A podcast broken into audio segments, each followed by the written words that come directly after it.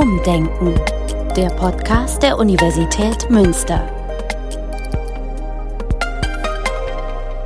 Es gibt viele Menschen in Deutschland, die ständig Sorgen um ihr Gewicht und ihr Essen haben, die Nahrung verweigern oder unkontrollierte Essanfälle haben, die heimlich essen, die Panik vorm Zunehmen haben, die ihren Körper ablehnen, die insgesamt unter einem hohen Leidensdruck stehen.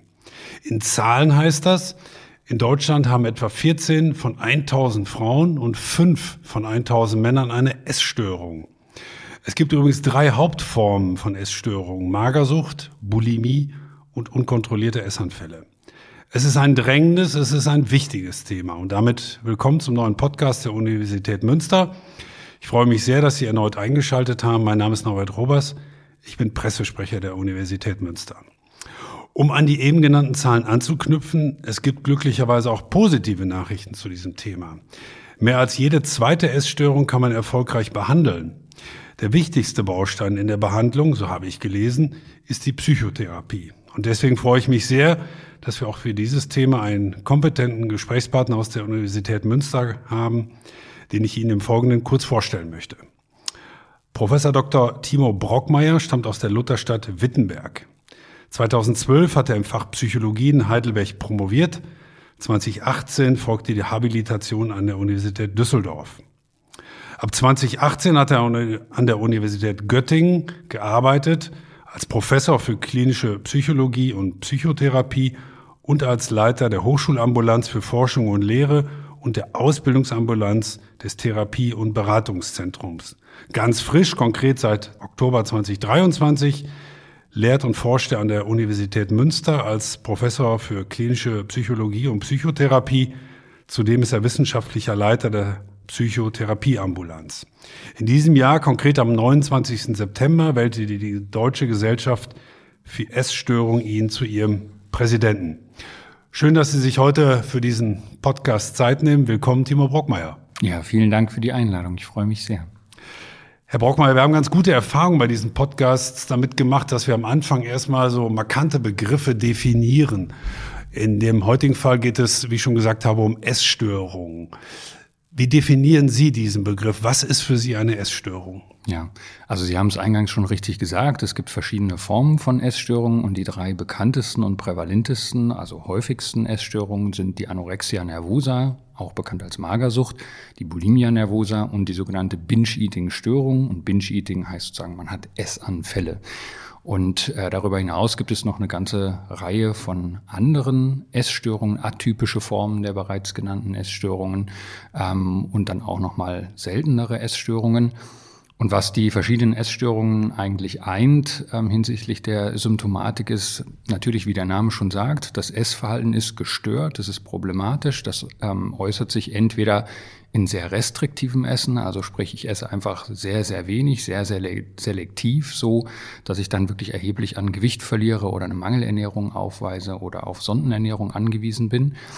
Ähm, dann äh, oder auf der anderen Seite das andere Extrem sind dann Essanfälle. Das heißt, in sehr kurzer Zeit verliere ich die Kontrolle und nehme wahnsinnig viel zu mir an Nahrung. Dann kommt es ähm, bei manchen Essstörungen vor, dass dann entsprechend auch kompensatorische Maßnahmen ergriffen werden. Das heißt, ähm, es wird versucht, die zu viel aufgenommenen Kalorien wieder loszuwerden, was sich dann äußern kann in selbstinduziertem Erbrechen oder dem Missbrauch von Abführmitteln oder exzessivem Sporttreiben beispielsweise. Und was äh, sehr verbreitet ist bei Essstörungen, Sie hatten es eingangs auch schon gesagt, ist natürlich so ein gestörtes Körperbild. Das heißt, ähm, mein Selbstwertgefühl ist extrem stark beeinflusst durch Themen wie Körper, Figur, Gewicht. Und ähm, ich habe starke Angst davor, abzunehmen, äh, nehme teilweise auch meinen Körper verzerrt wahr, ähm, empfinde mich zum Beispiel als viel dicker, als andere das von außen betrachten würden. Ja, das sind vielleicht so die, die wichtigsten äh, Indikatoren. Ähm, kommt man dann in jedem Fall immer zu einer auch eindeutigen Diagnose oder gibt es manchmal auch so Zweifelsfälle, wo auch Sie sagen würden, na, das ist noch nicht wirklich eine Essstörung, da ist zwar jemand zu wenig oder da ist jemand zu viel, aber von einer Essstörung würde ich in dem Fall noch nicht sprechen. Geht das immer so in Anführungsstrichen einfach? Kann man das so klar abgrenzen, in den allermeisten Fällen zumindest? Ja, leider ähm, ist das nicht so leicht. Wir können nicht irgendwie einen Bluttest machen und dann eindeutig feststellen, dass hier eine bestimmte Erkrankung vorliegt. Ähm, es ist ja tatsächlich leider auch in unserer Gesellschaft und in unserer Zeit eher die Norm, dass zumindest Frauen extrem unzufrieden mit ihrem eigenen Körper sind. Also ich glaube 80 Prozent ungefähr aller Frauen sind unzufrieden mit ihrem Körper. Das allein macht noch keine Essstörung aus, ähm, sondern es muss tatsächlich eben, es müssen bestimmte klar festgelegte, entweder ähm, in der ICD oder im DSM festgelegte Diagnosekriterien müssen erfüllt sein, damit auch eine Essstörung diagnostiziert werden kann. Ja. Mhm. Mhm. Wie, wie verläuft denn ein, ein gewissermaßen typisches Anamnesegespräch auch für Sie. Also es kommt jemand zu Ihnen, ist sich selber nicht ganz sicher und Sie, Sie sprechen mit dem. Gibt es so einen typischen Ablauf, anhand dessen Sie nachher doch ein halbwegs klares Bild haben? Wie läuft so ein Gespräch dann ab? Genau, also man fragt ganz konkret bestimmte Diagnosekriterien ab, man fragt nach bestimmten Symptomen, also wie viel die Person ähm, zu sich nimmt, ob es eben zu Essanfällen kommt, wie häufig diese Essanfälle vorkommen, ähm, man muss die Person wiegen, natürlich, um auch zu schauen, ob sie ein Untergewicht hat. Ähm, man fragt danach, welchen Einfluss der, äh, die Themen Figur und Gewicht auf das Selbstwertgefühl haben. Wobei man auch da sagen muss, ähm, das Selbstwertgefühl insgesamt von ganz vielen Mädchen und Frauen wird beeinträchtigt durch diese Themen. Aber ähm, in den klinischen Fällen ist es dann tatsächlich so, dass die betroffenen Personen wahnsinnig viel sich damit beschäftigen, wirklich in ausuferndem Ausmaß ähm, gedanklich damit ähm, besetzt sind sozusagen mit diesen äh, Themen und sich alles nur noch darum dreht. Führen Sie ein solches Gespräch üblicherweise mit der betroffenen Person alleine oder kann das auch schon mal mit der Familie sein, mit dem Partner, mit dem besten Freund oder würden Sie mal sagen, nein, ist schon sinnvoll, dass ich das erstmal unter vier Augen mache? Ja, der, der wichtigste Gesprächspartner ist immer der Patient bzw. die Patientin selbst natürlich und das ist auch eher ähm, der Regelfall, dass natürlich die Patientin ähm, erstmal zum Therapeuten oder zur Therapeutin kommt. Aber ähm, es ist durchaus wichtig, insbesondere natürlich bei Kindern und Jugendlichen, dass dort auch die Angehörigen angehört werden. Ähm, und da ist es durchaus so, dass dann auch nochmal wichtige diagnostische Informationen gewonnen werden können. Ich fragte das auch unter anderem vor dem Hintergrund, kann man immer sicher sein, dass der oder die Betroffene auch, ich sag mal, ehrlich ist. Das hat ja auch was mit Scham zu tun. Und dass, wenn man solche Fragen gestellt bekommt, möglicherweise denkt, ach nee, alles gebe ich hier doch lieber nicht zu. Und dann hat man aber den, die beste Freundin an seiner Seite, die sagt, nee, komm jetzt, sei, sei doch mal ehrlich. Ja. Kommt sowas auch vor? Ja, das kommt auf jeden Fall vor und es ist sogar sehr verbreitet, insbesondere bei Essstörungen, dass man von einer sogenannten Ich-Syntonen-Symptomatik spricht. Das heißt also, Häufig ist es leider so, dass die betroffenen Personen sich sehr stark mit oder über diese Essstörung identifizieren, dass es regelrecht ein Teil ihrer Persönlichkeit ist. Und es ist sogar ein Diagnosekriterium für die Anorexia nervosa, was er also erfüllt sein kann, nicht muss, ähm, dass eine Krankheitsleugnung vorliegt. Also das heißt, dass ich als betroffene Person das gar nicht als eine Krankheit erlebe oder interpretiere, ähm, sondern eigentlich in Ruhe gelassen werden möchte. Ja, und leider gibt es dort auch, vielleicht haben Sie schon mal gehört, von so Pro-Ana oder Pro-Mia-Webseiten, die sehr, sehr stark propagieren, lass dir nichts einreden von Ärzten oder deiner Familie. Ne, das spielt ähm, keine Rolle, hör nicht auf die, hier sind die nächsten besten Tipps, wie du noch mehr Gewicht verlieren kannst. Gibt es eigentlich auch sowas wie, wie, wie Vorstufen einer Essstörung, dass man als Betroffener sich selber auch mal überlegt, ups, ich, ich glaube, ich sollte mir mal Hilfe suchen oder mal eine Frage stellen. Ist das dann das übermäßige Essen oder, oder sind das so die Klassiker in Anführungsstrichen? Oder gibt es noch andere Anzeichen, wo Sie auch jemandem, der jetzt vielleicht zuhört, sagen, na, da würde ich an deiner Stelle mal aufpassen und mir vielleicht mal einen Ratschlag holen? Ja, das ist ja häufig so, dass eine Essstörung sich nicht von einem Tag auf den anderen einstellt, sondern dass das ein schleichender Prozess ist, wo jemand vielleicht am Anfang aus welchen Gründen auch immer eine Diät beginnt, was gar nichts zu tun haben muss irgendwie mit äh, schlank sein wollen oder so und dann verselbstständigt sich das quasi Schritt für Schritt. Und ähm, ja, viele betroffene Personen erleben das, dass sie eben zunehmend unzufrieden sind mit ihrem eigenen Körper, zunehmend Angst haben, irgendwie noch mehr zuzunehmen oder ähm, überhaupt an Gewicht zuzunehmen. Und ähm, insofern ist es auf jeden Fall auch ja ein wichtiges, ein wichtiger Bereich sozusagen in der Bewältigung von Essstörungen insgesamt ähm, die Prävention von Essstörungen zu stärken. Also das heißt, bevor es wirklich klinisch sich manifestiert und eine voll ausgebildete Essstörung ist, die dann schwerer zu behandeln ist, also insbesondere bei der Anorexie, sind die Prognosen eher so mittelmäßig gut. Ähm, und das, da kann man schon relativ viel erreichen, wenn man eben früh interveniert. Mhm. Ich habe schon die drei häufigsten Formen genannt, Magersucht, Bulimie und äh, unkontrollierte Essanfälle. Kann man sagen, welche dieser drei Formen am häufigsten verbreitet ist und vielleicht nicht so häufig verbreitet ist von diesen dreien? Genau, also die Binge-Eating-Störung ist tatsächlich die häufigste. Ähm, das ist was genau? Das ist die Störung mit den Essanfällen. Essanfälle, okay. Genau, das sind über eine Million Menschen in Deutschland schätzungsweise, die davon betroffen sind. Und ähm, die zweithäufigste ist die Bulimie mit ähm, etwa 600.000 Menschen, die betroffen sind in Deutschland. Und dann die Anorexie ist die, die am seltensten vorkommt. Ähm, insgesamt sind Essstörungen ohnehin im Vergleich mit zum Beispiel Depressionen oder Angststörungen seltenere psychische Störungen. Aber wenn man dann in einzelne Subgruppen schaut äh, in der Bevölkerung, also insbesondere bei Frauen oder auch bei Jugendlichen äh, Mädchen und Frauen schaut, dann sieht es ganz anders aus. Denn da sind Essstörungen tatsächlich, oder insbesondere die Anorexie, ist eine der häufigsten chronischen Erkrankungen im Jugendalter, häufiger als Diabetes beispielsweise. Mhm. Gibt es denn auch weniger bekannte, ich habe die drei Hauptformen äh, genannt, gibt es auch weniger bekannte Formen der Essstörung, die aber gleichwohl aus Ihrer Sicht gefährlich sind?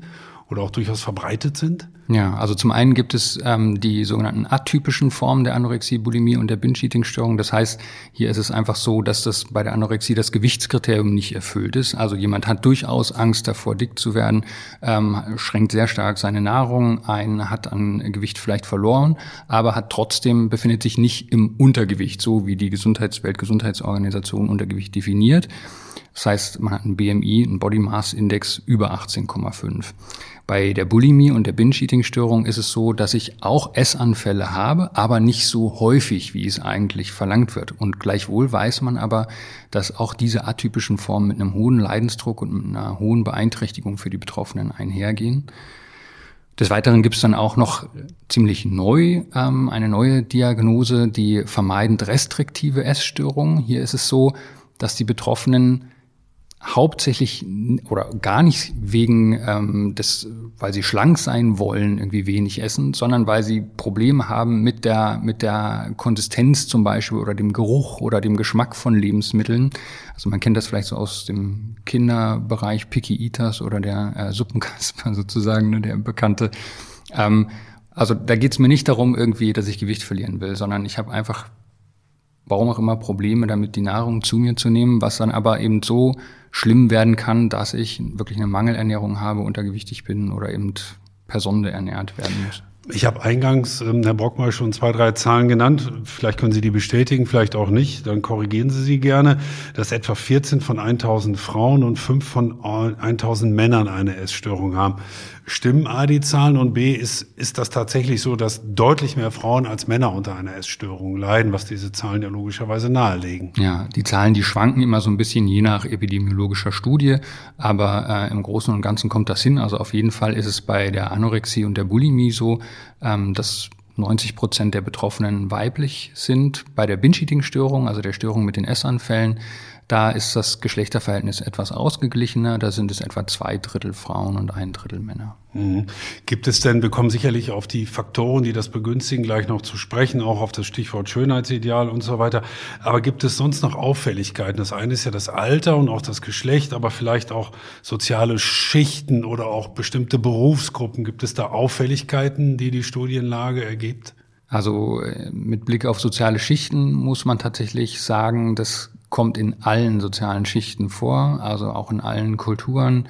Ähm, das ist tatsächlich relativ gleich verteilt. Es gibt tatsächlich bestimmte Risikogruppen, zum Beispiel unter Profisportlern, also im Hochleistungssport, kann man sich leicht vorstellen, ne, dass es bestimmte Sportarten gibt, wie ähm, vielleicht Skispringen, Turnen. Ballett, äh, vielleicht auch Touren, genau, ne, wo es günstig ist, wenn man wenig wiegt. Und da ist es teilweise so, dass die Prävalenzraten für Essstörungen bei 25 Prozent und darüber liegen. Mhm. Mhm. Kann man eigentlich eine Essstörung auch vererben beispielsweise? Also gibt es da auch Erkenntnisse darüber, dass in einer Familie das praktisch weitergereicht wird? Ja, also es ist grundsätzlich bei psychischen Störungen so, dass es immer verschiedene Ursachen gibt, die zusammenwirken. Es gibt sowohl biologische als auch psychische als auch soziale Faktoren, die zusammenwirken.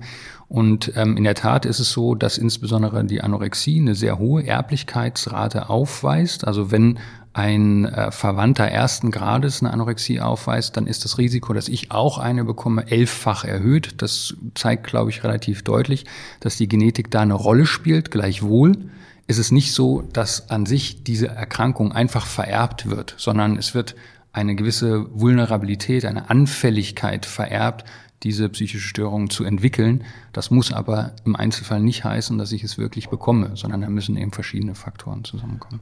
Stichwort Alter. Sie haben schon angesprochen, dass viele Jugendliche da besonders darunter leiden. Aber kommt es auch in fortgeschrittenen, im höheren Alter vor oder ist das tatsächlich zu x Prozent bis zum 20. Lebensjahr? Also inwieweit spielt das Alter ja. eine Rolle. Auch da gibt es Unterschiede bei den verschiedenen Essstörungen. Bei der Anorexie und der Bulimie ist es so, dass ähm, es so zwei Altersgipfel gibt, ähm, wo besonders häufig sich die Störung manifestiert. Das ist einmal so um das 14. Lebensjahr herum und einmal ums 18. Lebensjahr herum. Sieht man auch schon, das sind ja biografische Schwellenmomente sozusagen, die mit besonderen Herausforderungen auch einhergehen, wo sicherlich auch man sich leicht vorstellen kann, dass es da viele Auslöser geben kann ähm, die, wenn man dann eine gewisse Anfälligkeit hat zur Entwicklung einer solchen Störung, ähm, ja, das fast zum Überlaufen bringen äh, können. Ähm, bei der Störung mit Essanfällen hingegen ist es so, dass es tatsächlich auch später im Leben irgendwann auftreten kann. Mhm. Kommen wir mal auf das, ähm, den Begriff des Schlankheitsideals zu mhm. sprechen. Ist das aus Ihrer Sicht vor allem für die betroffenen Mädchen und Frauen das Problem schlechthin, weil man da etwas Spezielles im Hinterkopf hat? Oder was verbinden Sie in diesem Zusammenhang mit Essstörungen, auch mit diesem Begriff Schlankheitsideal? Ja, also es spielt mit Sicherheit eine große Rolle. Das steht, glaube ich, außer Frage. Ähm, Allerdings ist es so, wir sind ja alle dem, oder alle Frauen sind dem Schlankheitsideal ausgesetzt, Männern sind anderen Schönheitsidealen ausgesetzt. Ne, da spielt Maskulinität, Muskularität eine viel größere Rolle. Aber wenn wir mal bei den Frauen, die ja die Hauptbetroffenen ähm, sind, bleiben, ähm, dann sind wir ja alle damit konfrontiert. Also ich muss irgendwie nur ne, irgendwie vor die Tür gehen und an der Bushaltestelle hängt irgendwie ein Plakat vielleicht mit Heidi Klum drauf oder was auch immer. Ähm, das heißt, das ist ziemlich omnipräsent und gleichwohl ist es aber so, dass nur etwa ein Prozent der Bevölkerung eine Essstörung entwickelt. Ne? Also das heißt, da sieht man auch wieder, dass... Also nicht alle wollen dann so wie Heidi Klum an der Bushaltestelle aussehen. Ich ja, sowieso nicht, aber ähm, es ist äh, natürlich auch so, dass schon vielleicht wollen viele eine ähnliche Figur erreichen, aber das führt dann nicht automatisch zu einer Essstörung, zu der ja sehr viel mehr gehört als einfach nur eine Unzufriedenheit. Mit aber sehen Sie das denn insgesamt kritisch, auch als Konsument von Werbung und von Tageszeitungen und Fernsehsendungen und, und so? Ist das kritisch? Hat das einen Einfluss oder wird der möglicherweise auch überschätzt? Also ähm, es hat einen Einfluss. Es gibt zum Beispiel eine ähm, auch durchaus methodisch umstrittene Studie, aber sie ist einfach so eindrucksvoll von äh, Becker und Kolleginnen. Die haben untersucht die Häufigkeit von Essstörungen oder essgestörten Einstellungen, Gedanken ähm, auf den Fiji-Inseln und zwar einmal vor der Einführung von amerikanischen Massenmedien und danach. Und es gab einen sprunghaften Anstieg, was äh, einfach, glaube ich, ganz schön illustriert, ähm, dass das eine Rolle spielt. Ähm, aber es ist eben nicht das Einzige. Es gibt auch experimentelle Studien, eine ganze Reihe von Studien, wo man sozusagen kurzfristig konfrontiert wird mit Bildern von sehr schlanken, sportlichen Frauen und dann wird vorher und nachher oder nur danach wird gemessen, wie ist meine Körperzufriedenheit in meinem eigenen Körper und es reichen drei Minuten Konfrontation mit solchen Bildern, dass mein Selbstwertgefühl, meine Körperzufriedenheit nachlassen im Vergleich zu Kontrollgruppen, die in der National Geographic blättern, wo interessanterweise die in einigen Studien die Körperzufriedenheit sogar zugenommen hat. Ähm, also wenn man sich welche schönen Landschaften angeschaut hat, ähm, war wahrscheinlich die Stimmung dann ein bisschen besser. Und ich war auch Sie haben jetzt interessanterweise ein Beispiel auch von den Fidschi-Inseln ja. genommen, denn meine nächste Frage gewesen, ob das gewissermaßen auch so, so deutsche Spezifika aufweist, diese Sachlage Oder ist diese Unzufriedenheit von Frauen und Mädchen mit ihrem Körper weltweit verbreitet oder besonders europäisch? Man denkt auch immer an die, an die Industrienationen, die möglicherweise da besonders ausgeprägt sind. Gibt es also, kurzum gesagt, oder gefragt, regionale Unterschiede? Hm. Also inzwischen ist es tatsächlich ein weltweites Problem, ähm, was aber auch daran liegt, dass es natürlich äh, weltweit immer weniger Unterschiede gibt in Bezug darauf, welche Medien konsumiert werden. Und äh, ja, aber prinzipiell spielt natürlich die Kultur, der Zeitgeist ähm, immer auch eine wichtige Rolle. Ne? Also es gibt natürlich Landstriche, ähm, auf der Welt, wo zumindest lange Zeit ein anderes, ein ganz anderes Schönheitsideal gegolten hat als das, was wir heute alle kennen. Ja, und das sieht man allein auch schon in unserer Gesellschaft, ähm, gibt es ganz interessante Studien dazu. Ähm, hat man Schaufensterpuppen von 1925 verglichen mit Schaufensterpuppen von 1992 und gesehen, dass der Hüftumfang einfach mal acht Zentimeter äh, mehr damals gewesen ist. Ne? Wo man auch, denke ich, ganz schön dran sehen kann, wie sehr das Schönheitsideal einfach dem Zeitgeist auch unterliegt. Haben Sie denn den Eindruck, apropos Zeitgeist, dass sich das auch mal ins Gegenteil verkehren kann. Es gibt ja auch durchaus Bemühungen in den Medien und auch in der Gesellschaft zu sagen, da, da müssen wir weg von diesem Schönheitsideal, egal ob es muskulöse Männer sind oder besonders schlanke Frauen. Sehen Sie da eine entsprechende Gegenbewegung, die auch möglicherweise da Abhilfe schaffen kann oder ist das noch auf so einem niedrigen Niveau? Dass das nicht wirklich äh, zu beachten ist. Ja, Sie sagen es eigentlich schon. Also ja, es gibt äh, Bewegungen und das ist sicherlich auch in den meisten Fällen äh, positiv zu sehen, aber insgesamt fällt es noch kaum ins Gewicht. Also es ist einfach so, dass die Prävalenzraten für Essstörungen stabil geblieben sind, beziehungsweise während und nach der Corona-Pandemie auch sogar nochmal angestiegen sind. Also das heißt, darin spiegelt sich das noch nicht wieder, ja, ähm, dass es jetzt da einen abnehmenden Trend gibt. Es gibt ja nun zwei Formen, wie zum Beispiel Anorexie oder auch starkes Übergewicht. Das sind natürlich auch sichtbare Essstörungen. Also man, jeder kann es praktisch sehen oder zumindest Experten wie Sie können es Entschuldigung, sehen. dass ich da dazwischen hake, aber Übergewicht an sich ist keine Essstörung. Keine Essstörung. Genau. Okay, also zumindest deut vielleicht deutet es darauf hin. Die Frage war für mich, ob auch Normalgewichtige eigentlich an Essstörungen leiden können. Aber Sie haben es damit dann ja auch schon indirekt gesagt. Das scheint ja durchaus möglich zu sein. Genau. Ne, das ist auch ganz wichtig, dass Sie das ansprechen, denn es ist häufig so. Ähm, ja, so eine verbreiteter Irrglaube oder auch ja eine unschöne Reaktion, die sich manche Patientinnen dann anhören müssen. Ach, echt, du hast eine Essstörung? Sieht man ja gar nicht. Ja, das ist natürlich nicht besonders hilfreich. Ähm, es sind häufig dann die Patientinnen mit Bulimia nervosa, denen man das von außen auf den ersten Blick nicht ansieht, weil sie in der Regel ein Normalgewicht haben, weil sie eben die Essanfälle, die sie haben, ausgleichen durch das ebenfalls sehr ungesunde kompensatorische Verhalten, also exzessives Sporttreiben oder ähm, Erbrechen und so weiter. Wie gehen denn üblicherweise Betroffene damit um? Ist da der Faktor Scham und ich verstecke mich jetzt so vorherrschend oder ähm, ist da eher die Offenheit angesagt oder was, was spielt bei den meisten so, was steht da im Vordergrund? Wie, wie gehen die Betroffenen damit um? Ich weiß, dass das jetzt sehr holzschnittartig ist, aber was für Erfahrungen machen Sie da? Sehr, sehr, sehr heterogen. Sehr individuell wahrscheinlich. Genau, genau. Ich glaube, das kann man gar nicht pauschalieren. Das kommt auch sehr darauf an, in welchem Umfeld ich groß geworden bin, in welcher Peer Group ich mich bewege, ob dort andere Menschen offen über Essstörungen oder Probleme mit dem eigenen Körper sprechen, ähm, ob ich dazu ermutigt werde, ob es in meinem Umfeld Personen gibt, die mich ermuntern, vielleicht über die Dinge zu sprechen. Ähm, also das ist sehr, sehr unterschiedlich. Sie sind ähm, Psychologe, Herr Bockmeier. Gibt es auch bestimmte, ich sag mal, charakterliche Eigenschaften, die so etwas befördern? Besonders extrovertierte Menschen, besonders introvertierte Menschen, Narzissten, wie auch immer. Also gibt es da irgendwelche Auffälligkeiten, wo Sie sagen, diese Gruppen, da muss man besonders hingucken? Ja, es ist tatsächlich gar nicht so leicht, weil um das wirklich, diese Frage beantworten zu können, braucht man eigentlich sehr, sehr große Stichproben, die man über viele, viele Jahre hinweg verfolgt. Also wo man sozusagen bestimmte Faktoren misst und dann nach vielen Jahren schaut, entwickeln äh, bestimmte Personen eher eine Essstörung als andere Personen.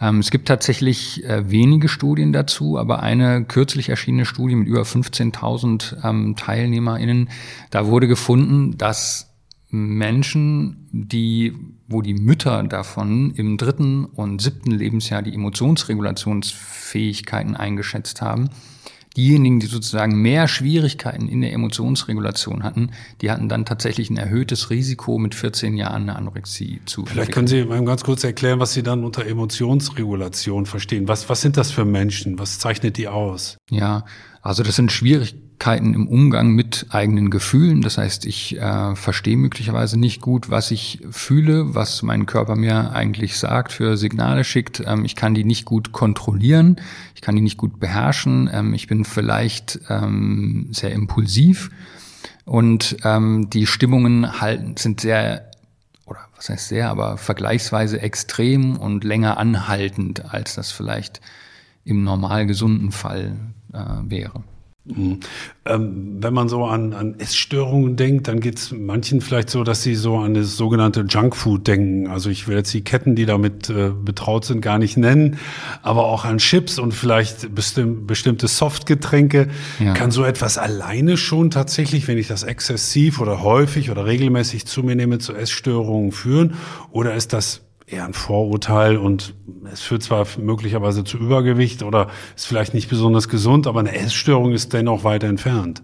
Genau, also tatsächlich ist es ja eher das Symptom der Essstörung, wenn ich diese Sachen konsumiere. Also dieses Verhalten, das ist ein Symptom der Essstörung.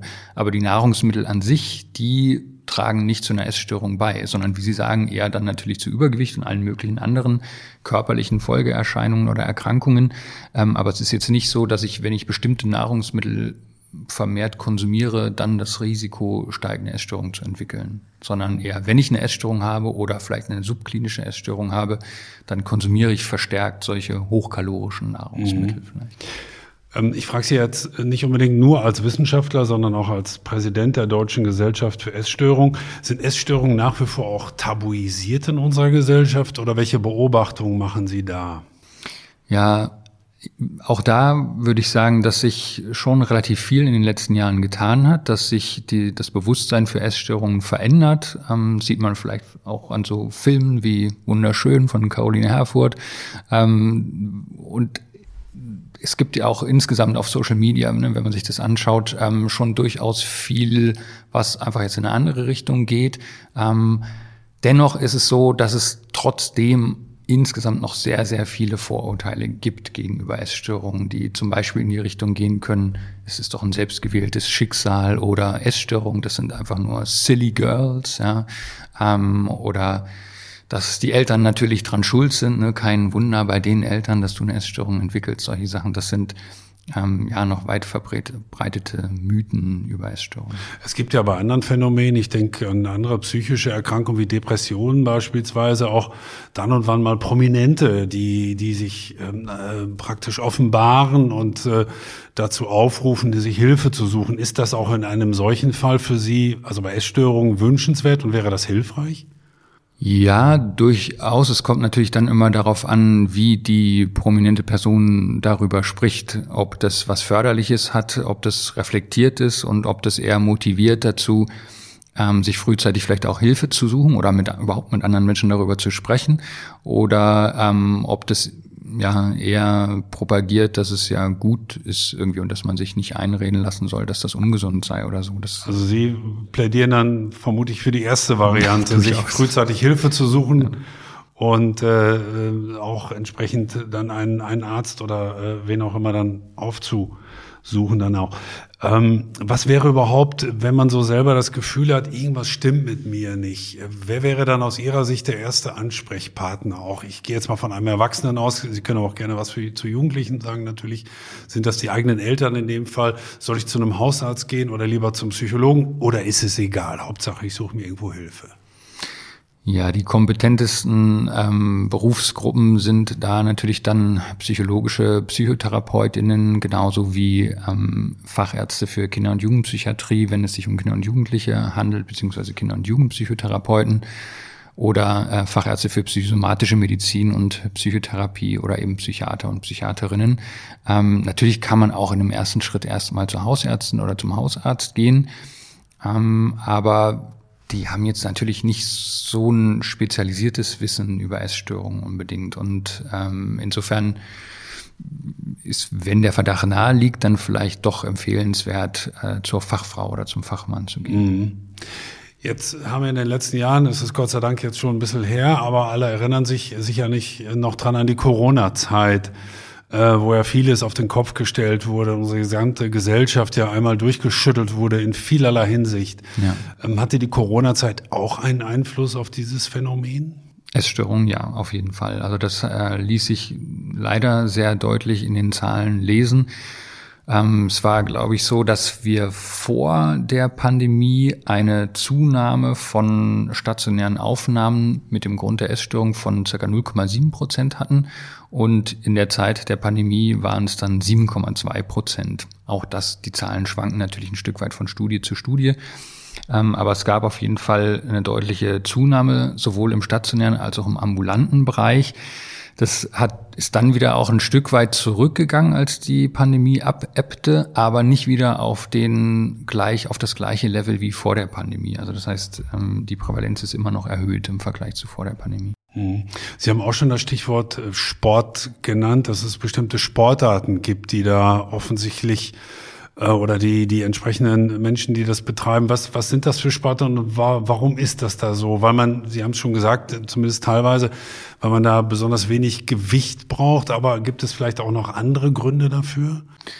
Also tatsächlich ist das bei den meisten Sportarten, um die es da geht, der Hauptgrund, dass äh, niedriges Gewicht von, also das ist ja bei ganz vielen Sportarten so, aber ne, vielleicht ähm, ja, besonders bei sowas wie Langstreckenlauf, Skispringen oder sowas. Und ähm, man, bei manchen Sportarten mag es auch ästhetische Gründe haben, wie Ballett vielleicht. Ne? Da ist es jetzt sicherlich, ich kenne mich nicht ganz so aus, aber vielleicht auch von Vorteil, wenn man wenig wiegt, um bestimmte Sprünge äh, durchzuführen. Aber ähm, sicherlich äh, ist es auch, spielt da auch die Ästhetik dann eine Rolle, die dort propagiert wird. Ähm, ja, das ist, glaube ich, sind so die Hauptgründe. Und natürlich, wenn ich, wenn ich extrem viel einfach äh, Sport treibe und ähm, dadurch immer Energie verliere und das nicht wieder ausreichend zuführe, dann ist natürlich das Risiko gegeben, dass ich. Ich denke auch so an, an gewissermaßen an Extremsportarten wie, wie, wie Profi-Rennradfahren, also Tour de France, weil die einen unglaublichen ähm, Konsum haben, sagen wir mal, weil sie natürlich auch sehr viel verlieren während einer solchen Etappe. Ja. Aber ich vermute mal, das wird alles ärztlich kontrolliert. Oder anders gefragt, sind unter Profisportlern tatsächlich auch vergleichsweise viele, die an einer Essstörung leiden. Ja, ähm, Ferndiagnosen sind natürlich nicht seriös, ähm, aber es ist schon schwierig, wenn man manche ähm, Sportler und Sportlerinnen sieht, wo auch öffentlich klar ist, was die von Body Mass Index haben. Das das kann nicht gesund sein, denken Sie dann? Aus medizinischer Sicht oder psychotherapeutischer Sicht würde man sagen, das ist ziemlich riskant. Wie sind denn die Heilungschancen? Das ist natürlich auch vermutlich mal sehr individuell und von der jeweiligen Diagnose abhängig. Aber ähm, wenn ich zu Ihnen komme mit einem der, der drei Diagnosen, Magersucht, Bulimie oder unkontrollierte Essanfälle, wie sind meine Heilungschancen heutzutage? Auch da unterscheiden sich die Essstörungen voneinander. Ähm, und innerhalb der Anorexie, wo die Prognose bei den Erwachsenen eher nicht so günstig ist, ist es so, dass es bei den Kindern und Jugendlichen mit der Anorexie bessere Aussichten auf Erfolg gibt. Insgesamt kann man ganz grob sagen, dass etwa drei Viertel der Patientinnen entweder eine Besserung oder eine vollständige Heilung erfahren, wobei tatsächlich auch viel darüber diskutiert wird, ob eine vollständige Heilung möglich ist und wie man das eigentlich genau messen kann oder ob mich dies, das dann nicht doch ein Leben lang ein Stück weit weiter begleitet, ähm, ohne dass es jetzt wirklich dann klinisch ist. Ähm, bei der Bulimie und der, und der Binge-Eating-Störung, also der Störung mit Essanfällen, da sind die Heilungsaussichten deutlich besser. Ähm, bei der Binge-Eating-Störung ist es beispielsweise so, dass zwei Drittel der Patienten eine vollständige Heilung erfahren, wenn sie denn ähm, entsprechend initiierte Behandlung auch bekommen. Ich erinnere mich an einen Podcast zum Thema Depression, wo ein Kollege von Ihnen gesagt hat, wenn man einmal eine Depression hatte, dann steigt die Gefahr einer weiteren um, ich weiß nicht, wie viel Prozent es waren, auf jeden Fall deutlich. Ja. Ist das bei Essstörungen ähnlich? Also wie hoch ist die Rückfallgefahr? Ja, leider ist die sehr hoch. Ähm, insbesondere bei Bulimie und Binge-Eating-Störungen kommt es häufig vor, ähm, dass die Patientinnen ähm, Rückfälle erleiden. Und es gibt auch häufig das Phänomen, dass ich von der einen Essstörung in eine andere Essstörung rüber wandere sozusagen. Ähm, also das Risiko ist erhöht, wenn ich eine Anorexie hatte, dass ich dann zum Beispiel auch eine Bulimie oder Binge-Eating-Störung entwickle. Wie sehen dann bei Heilungsprozessen die, die typischen Therapien aus? Und über was für einen Zeitraum reden wir da eigentlich? Wie lange dauert so etwas in etwa? Ist so etwas ambulant oder stationär? Vielleicht können Sie das mal ein bisschen schildern, auch für die unterschiedlichen Diagnosen natürlich. Ja, also ähm, bei der Anorexie ist es so im Vergleich zu den anderen Essstörungen, dass die häufiger stationär behandelt werden müssen, einfach weil es gefährlicher ist. Ne? Also insgesamt weist ja die Anorexie im Vergleich zu allen anderen psychischen Störungen die höchste Sterblichkeitsrate auf. Also das ähm, Sterberisiko ist fünffach erhöht. Die Zahlen schwanken auch hier wieder zwischen den Studien, aber fünf bis 15 Prozent der Patientinnen sterben an den Folgen der Erkrankung was eigentlich man auch nachvollziehbar ist. Und wenn man sich vorstellt, dass ähm, man so viel an Gewicht verliert, dann wird irgendwann eigentlich jedes Organ des Körpers in Mitleidenschaft gezogen. Und wenn ich eben ein sehr niedriges Gewicht habe oder ähm, die Elektrolyte entgleist sind oder ich in sehr kurzer Zeit sehr viel Gewicht verliere, dann ähm, sollte da stationär behandelt werden. Bei der Bulimie und der Binge-Eating-Störung gibt es auch Indikatoren für eine stationäre Behandlung, aber die werden in der Regel ähm, häufiger ambulant behandelt. Und bei allen Essstörungen ist es so, dass eigentlich immer die Psychotherapie die Methode der Wahl ist. Und ähm, eher, wenn keine Psychotherapie verfügbar ist oder die Patientin Psychotherapie ablehnt ähm, oder die Psychotherapie nicht erfolgreich verläuft, dann kann man auch ein Medikament einsetzen. Bei der Bulimie und bei der Binge-Eating-Störung sind das dann selektive Serotonin-Wiederaufnahmehämmer, also ein Medikament, was man aus der Behandlung der Depression kennt. Ähm, bei der Anorexie gibt es gar kein ähm, tatsächlich Medikament, was man einsetzen kann, was, was wirklich indiziert ist. Es gibt einige Medikamente, ähm, die helfen können, ähm, zu sedieren. Also wenn ich einen ganz, ganz starken Bewegungsdrang zum Beispiel habe bei der Anorexie, dann äh, gibt es bestimmte auch Neuroleptika, mithilfe derer ich dann diesen Bewegungsdrang reduzieren kann. Aber ähm, ja, das, die wichtigste Behandlung insgesamt ist die Psychotherapie. Wobei man bei der Anorexie immer noch mal dazu sagen muss, also je nachdem, wie niedrig das Gewicht ist, steht an erster Stelle immer erstmal wieder die Gewichtssteigerung und damit natürlich die Normalisierung des Essverhaltens, wenn möglich. Ähm, und erst dann in der Folge kann eigentlich psychotherapeutisch gearbeitet werden. Von welcher Dauer gehen Sie jeweils aus? Reden wir da über Tage, Wochen, Monate oder vielleicht noch längere Zeiträume? Bei der Anorexie muss man tatsächlich von Monaten bis Jahren ausgehen. Bei der Bulimie- und Binge-Eating-Störung sind schnellere Erfolge möglich, aber auch da sind es Monate, also keinesfalls Wochen und schon gar nicht Tage. Und wenn es ambulant verläuft, wie muss man sich das vorstellen? Sind das einfach regelmäßige Sitzungen dann in der Psychotherapie plus möglicherweise Einnahme von Medikamenten? Was für eine Abfolge? Einmal die Woche oder was? Auch sehr individuell, vermute ich, klar, aber so im Durchschnitt. Ja, also tatsächlich ist der Standard in Deutschland eine bis vielleicht zwei Therapiesitzungen pro Woche. Ob das übrigens so sinnvoll ist und eigentlich das Beste ist, das ähm, müsste eigentlich erst nochmal überprüft werden. Bei Angststörungen zum Beispiel konnte man zeigen, dass man ähm, innerhalb von zwei Wochen 20 Therapiesitzungen durchführen konnte, also im Schnitt zwei oder drei Therapiesitzungen am Tag und ähm, sehr viel schneller die äh, gleichen oder ähnliche Ergebnisse erzielt werden können. Und das ist natürlich bedeutender Vorteil, wenn ich viel früher Symptom oder zumindest äh, reduzierte Symptomatik habe und vielleicht wieder arbeitsfähig bin. Das gibt es im Bereich der Essstörung jetzt noch nicht, dass ähm, untersucht wurde, ob man auch so intensive Kurzzeittherapien durchführen kann. Wir haben das vor, in der Psychotherapieambulanz hier in Münster auch ähm, zu evaluieren, solche Behandlungen. Im Moment ist tatsächlich der Standard eine oder zwei Sitzungen pro Woche. Mhm. Was empfehlen Sie denn den Freunden, den Eltern, den, den äh, Bekannten, vielleicht auch den Verwandten, die, die wissen, dass einer aus ihrem Kreis von einer Essstörung betroffen ist? Gibt es da bestimmte Empfehlungen, die Sie haben, Ratschläge, wo Sie sagen, mach das, mach das aber auf keinen Fall? Ja, auch hier ist es wieder schwer, pauschale Empfehlungen zu geben. Das kommt natürlich immer auch sehr darauf an, was ist das denn für ein Umfeld und ähm, wie was erlebt die Familie vielleicht gerade auch für Belastungsfaktoren und wie wird in der Familie insgesamt miteinander gesprochen vielleicht.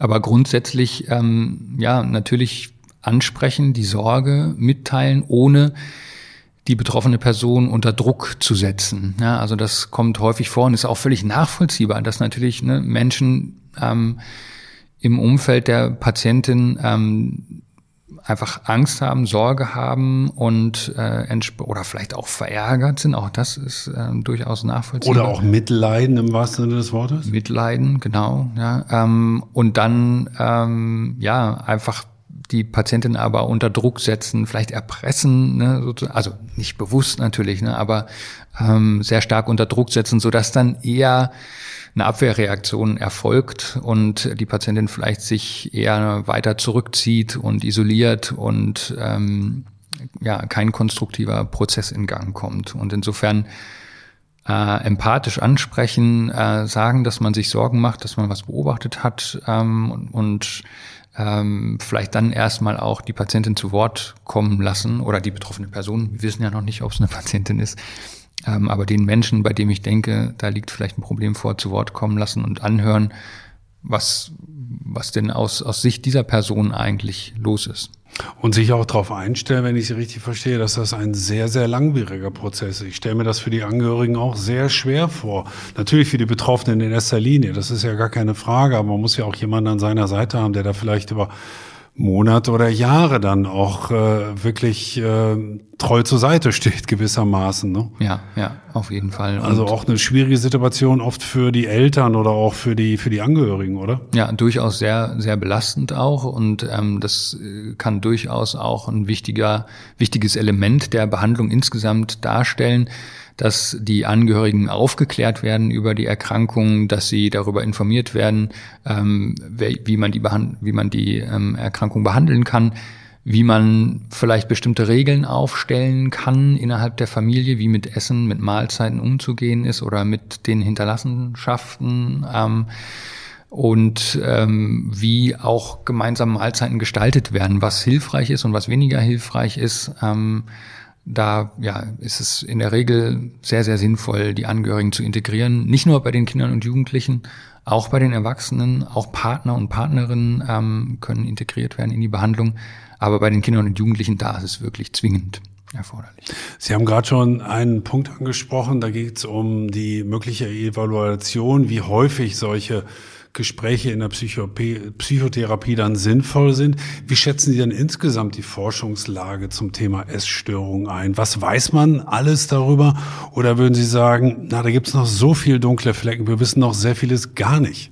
Hm, ja, also als Forscher muss ich natürlich sagen, wir wissen noch ganz viel gar nicht. Ähm, wobei es natürlich immer so ist, ähm, das ist ja eine Binsenweisheit, wenn man eine Frage beantwortet hat, dann stellen sich zehn neue.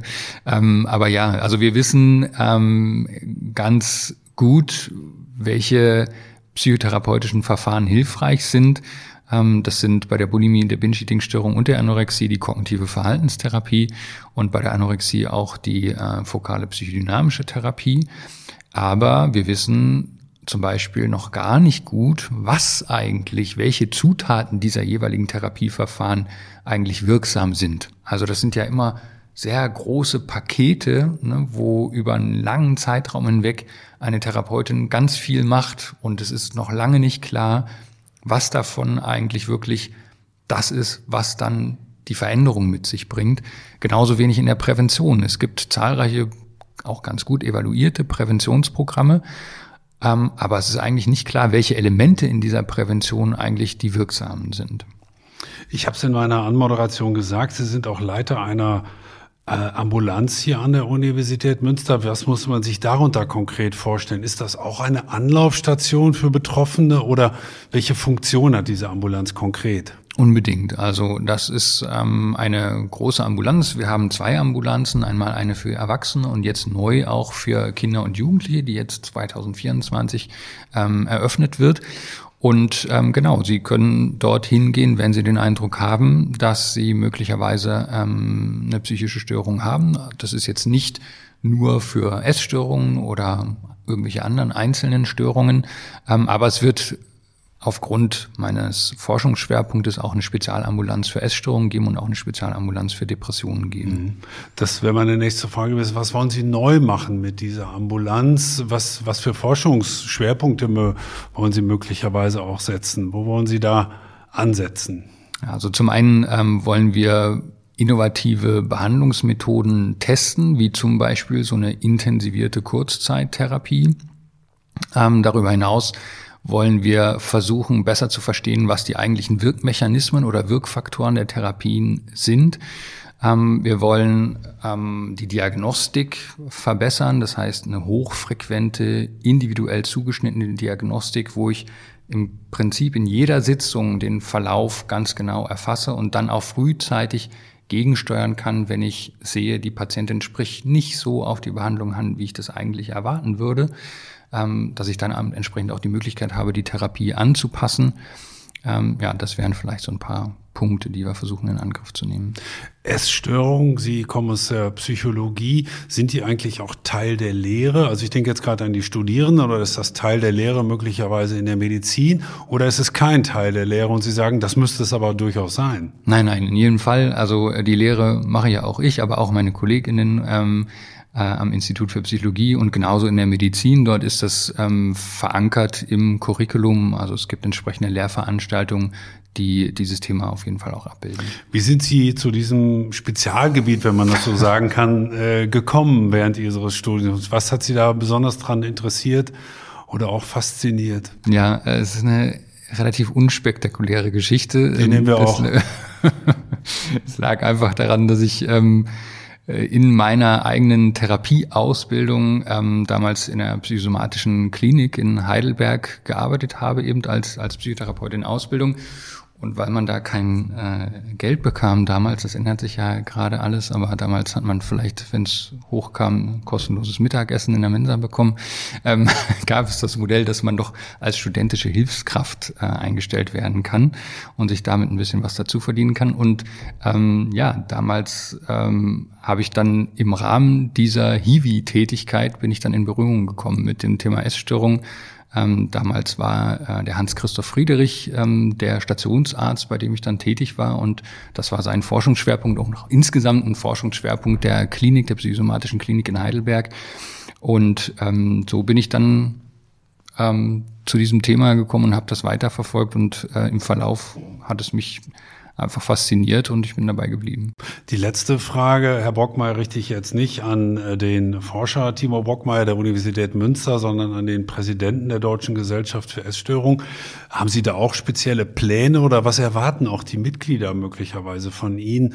Was soll sich da ändern? Was muss sich auch möglicherweise ändern? Im Außenauftritt, in der Werbung, in den ja.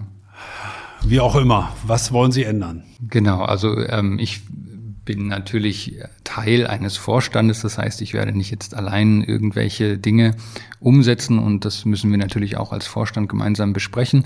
Ähm, aber es ist durchaus so, wenn man sich anschaut, wie das bei anderen psychischen Störungen, zum Beispiel bei der Depressionen ist, ähm, da gibt es ganz andere Informationsangebote, ähm, auch Internetauftritte, die sehr viel mehr Informationen einfach liefern. Und als Gesellschaft, als Deutsche Gesellschaft für Essstörungen haben wir schon das Ziel, nicht nur Forschung zu fördern und regelmäßig auch ähm, Kongresse auszurichten und äh, Wissenschaftler und Wissenschaftlerinnen zu vernetzen und den Nachwuchs zu fördern, sondern eben tatsächlich auch die Diagnostik, Prävention und Behandlung von Essstörungen zu verbessern und ähm, dazu auch ein Stück weit beizutragen, indem wir vielleicht ähm, mehr informieren und mehr Ansprechpartner sind, auch für die Presse, für vielleicht auch ähm, PolitikerInnen. Und ähm, das wäre sicherlich eine Überlegung, dass wir als Gesellschaft einfach insgesamt mehr Aufmerksamkeit äh, erzeugen können für dieses Thema, mehr aufklären können, mehr informieren können, mehr auch ein Serviceangebot einrichten können für betroffene Angehörige oder auch zum Beispiel in Göttingen wurde ich vom Hochschulsport angesprochen. Ähm, wie sollen wir denn als Trainerinnen ähm, eigentlich umgehen, wenn wir sehen, bei uns im Spinning-Kurs sitzt jemand auf dem Rad, der wo also von außen das Risiko hoch erscheint, dass derjenige eine Essstörung hat. Wie spreche ich das denn an? Wie gehe ich damit um?